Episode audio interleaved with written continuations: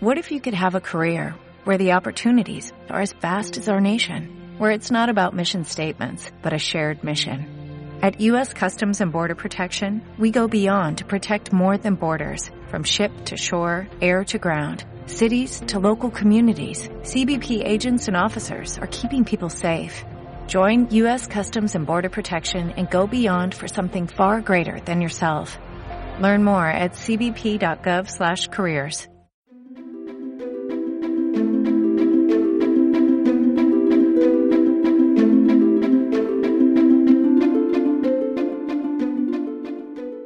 Buenas noches y sean bienvenidos. Soy Pedro Pablo Muñoz Fernández y esto es El Mundo en un Café. Hoy nos tomaremos juntos el descafeinado antes de dormir.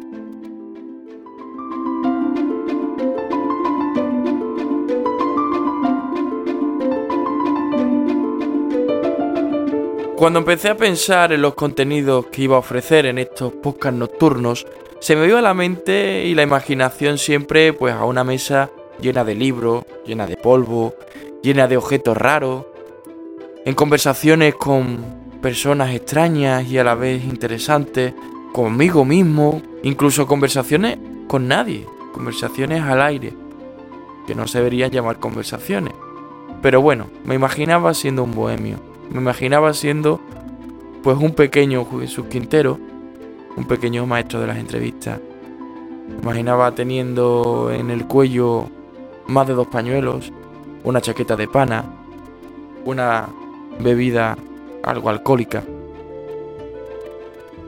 Pero ya con los pies más en la tierra, pues bueno, pensé que quizás noticias relacionadas con la cultura, con el deporte, incluso temas de humor, pues podían ayudarnos a conciliar mejor el sueño y aunque fueran noticias de actualidad, no tuvieran esa carga tan dura que pueden tener aquellas que comentamos por la mañana.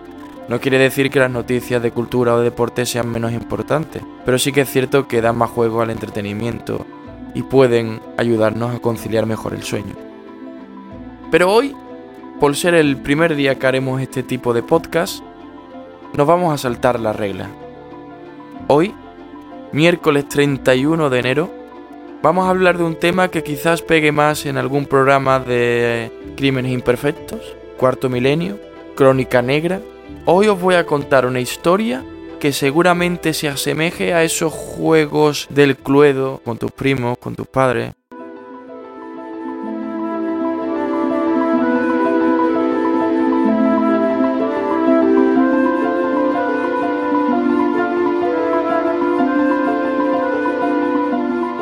Como toda buena telenovela, la historia tiene que desarrollarse pues en un lugar y con unos protagonistas para que la interacción entre ellos cree un desenlace que puede ser de cuento de hadas o un desenlace fatal que es el que nos atañe hoy. Empecemos por el lugar, pues el lugar es Patraix, un distrito al oeste de Valencia de más de 50.000 habitantes.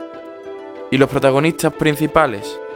Pues podríamos decir que son tres, pero Vamos a empezar por dos. En Patraix vivía un matrimonio de recién casados, no llevaban ni un año desde que se dieron el sí quiero, que se llamaban José Antonio Navarro y María Jesús Moreno. En todos los medios donde he escuchado o leído la noticia, hacen hincapié en que Antonio Jesús era ingeniero.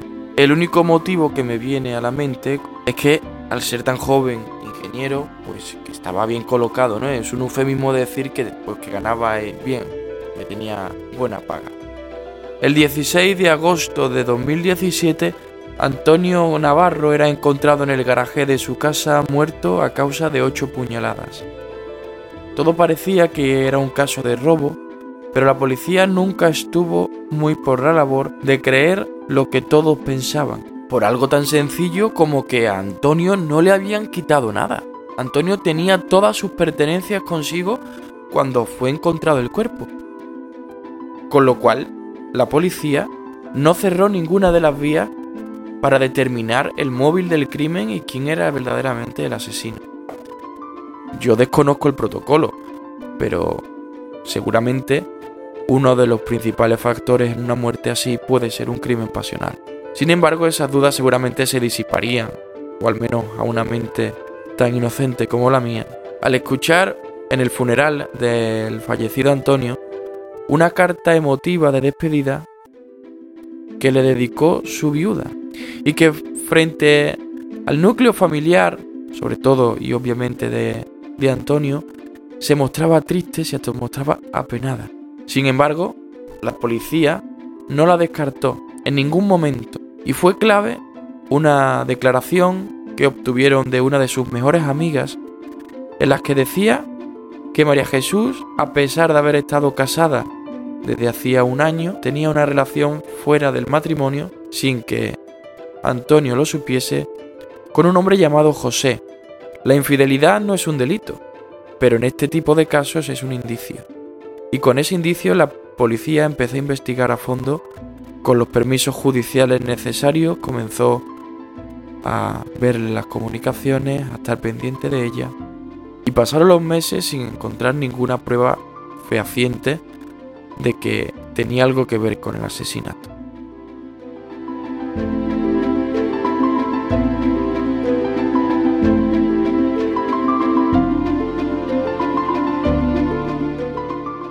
Y así llegamos a noviembre. Hasta entonces se había descartado a José como posible asesino, ya que José no conocía a Antonio, no sabía que María Jesús estaba casada. Y con respecto a María Jesús, se había quedado claro a los agentes que llevaban el caso que la actuación que había tenido tanto en el funeral como con la familia era eso, una actuación, ya que en conversaciones cuando se le intervino el teléfono móvil con sus amigas más cercanas, se mostraba liberada por la muerte de su esposo. Fue entonces cuando una llamada despertó todas las alarmas. María Jesús llamó a Salva, el tercero en discordia. Salva era un compañero de María Jesús, de 47 años, casado y con una niña, y que desde el septiembre de 2015 había sido amante de María Jesús, uno de tantos.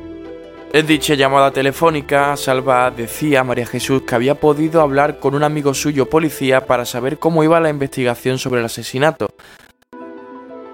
En esa conversación María Jesús se llevó la sorpresa de que ella era una de las investigadas y Salva se llevó la sorpresa de que María Jesús tenía más de una amante. Antes de colgar la llamada, la pareja quedó para tomar un café y aclararlo todo en persona.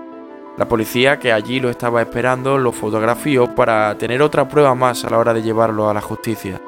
Una vez que fueron detenidos, ambos declararon que el autor del crimen había sido Salva. Salva incluso llegó a decir que María Jesús no tenía absolutamente nada que ver en la muerte de su esposo. Sin embargo, las declaraciones de uno y otro miembro de esa pareja dejaron claro que había bastantes incongruencias. Muchos de los datos que decía Salva eran totalmente contrarios al que decía la propia chica. Por ejemplo, Salva dice en las declaraciones que jamás le contó a María Jesús el día que iba a matar a su esposo porque ella no creía que era capaz de hacerlo. Mientras que María Jesús dijo que sí, que le había dicho que el 16 por la mañana lo iba a matar y por ese motivo, para que ella pudiera tener coartada, se fue a dormir a casa de uno de sus amantes, a casa de José. En estos momentos, tanto Salva como María Jesús están entre rejas.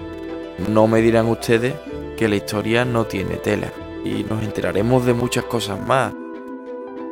Y aunque os lo haya contado de una manera pésima, quería compartirlo con vosotros porque cuando lo leí el otro día y cuando hoy me han refrescado la memoria algunos locutores de radio que han tratado este tema por la tarde, me dejaba frío.